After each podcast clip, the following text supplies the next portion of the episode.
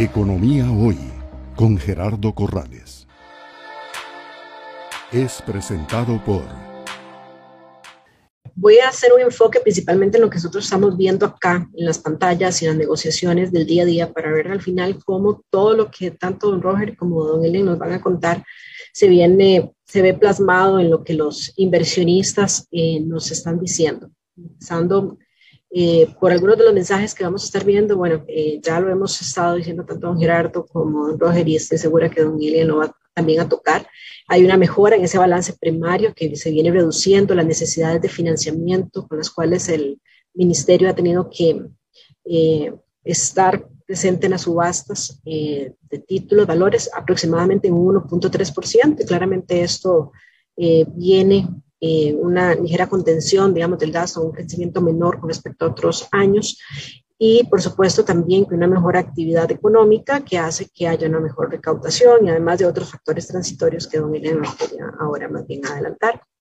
Eh, el resultado de esto, básicamente hemos visto en los rendimientos de deuda pública una contracción de 330 puntos base en promedio eh, colones y en dólares, que esto hace al final que si vemos incluso el activo, invertir en Costa Rica fue el activo ganador, por decirlo así, incluso a nivel hasta de las economías emergentes latinoamericanas, principalmente en el primer semestre. Ahora vamos a ver que el segundo semestre está un poco más contenido eh, en los mercados.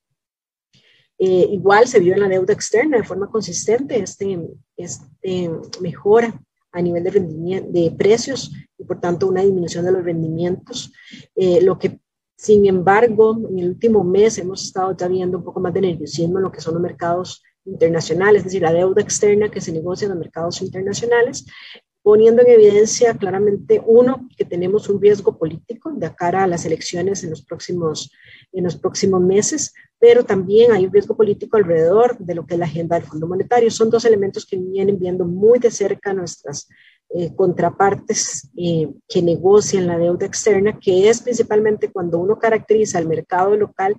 Nosotros decimos, la deuda externa es la que nos dice exactamente qué es lo que se está sintiendo en el riesgo país, porque en el mercado local la primera reacción ante la incertidumbre, ante un momento de incertidumbre o un momento de alguno de los riesgos, es lo que tenemos que ver a nivel de volumen, porque los volúmenes empiezan a, de volúmenes de transados empiezan a disminuirse, los títulos se vuelven un poco más líquidos. Esa es la forma en que uno mide al final cuál es el riesgo que se están viendo los inversionistas. Y efectivamente el primer semestre fue un semestre de, de demanda, el segundo semestre hay una posición principalmente vendedora. Eh, las captaciones eh, del Ministerio de Hacienda han sido menores ya en el segundo semestre con relación al primero. Y bueno, dado que los créditos externos, que ahora nos podemos ver, siguen sin avanzar, eh, debido a estas dificultades, bueno, eso es un tema que planteamos nosotros desde los mercados bursátiles, cuáles opciones tiene de financiamiento en el corto plazo para enfrentar los vencimientos que ahora veíamos que vienen fuertes para los próximos, para los próximos años. Entonces, sin detenerme mucho en la parte del, para nada más eh, gráficamente veamos cómo empezamos con una necesidad de financiamiento de parte del gobierno del 13.8 y terminamos con una necesidad del 12.5, básicamente por esa mejora que se ven en los, en los datos. E igualmente coincido con don Gerardo, hay que verlo con, con un doble clic, como decimos, porque hay elementos que no son permanentes, que son transitorios luego de un periodo fiscal de 15 meses y además, digamos, la implementación de eh, lo que fue la legislación de organismos descentralizados, es decir, la inclusión del FODESAF. Entonces hay que verlo con puntos, con mucho cuidado para no generar, digamos, expectativas de que la mejora ya está lista, sino que todavía tenemos un camino importante que tomar. Y veamos acá las curvas, ¿verdad? Vemos lo que les comentaba. Si bien la curva celeste es como empezamos el, el año, ahí estaban los rendimientos en colones y en dólares. Luego vinimos a un proceso de, de mejora a nivel... Un minuto, doña Silvia, por favor. Claro, gracias. Eh, vemos una mejora que se dio en el primer semestre de manera bastante fuerte. Colones todavía siguió una senda de crecimiento en el segundo semestre, ya dólares no tanto y eh, que vemos que más bien se han venido devolviendo. Pero lo que les decía, al final en el mercado externo, que es donde no nos perdonan eh, realmente el sentimiento de, que tenemos en los mercados, vemos que normalmente lo normal es que la curva negra, que es la de la, estaba aquí, ¿verdad? En dólares, en el mercado local, y ahora más bien se devolvió a niveles antes del de junio. Entonces ahí es donde estamos viendo sus riesgos y riesgos eh, a nivel políticos. Eh, el gobierno tiene ahora tres, bueno, dos subastas, acaba de terminar una subasta que faltan para captar estos 116 millones. Entonces no vemos un tema de ahorita de necesidades, pero sí dado que no salga el, el del Fondo Monetario, sí hay una presión que puede eh, impactar alrededor de los mercados locales.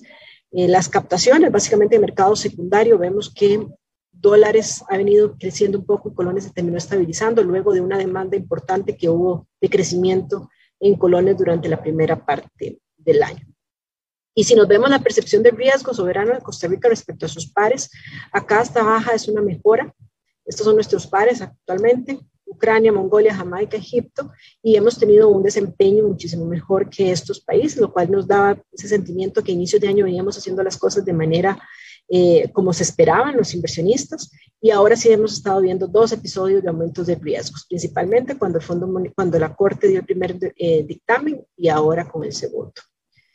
Y con respecto a Centroamérica, sí vemos, digamos, Costa Rica, donde tuvo un incremento de rendimiento también a lo largo de septiembre y nuevamente, que es distinto al que vienen nuestros pares de la región. Entonces, sí, en conclusión, hay una, en estos momentos empezamos el año con una mayor percepción de riesgo político por las dos vías, agenda del Fondo Monetario y la parte de eh, las elecciones presidenciales en febrero. Economía Hoy con Gerardo Corrales. Es presentado por...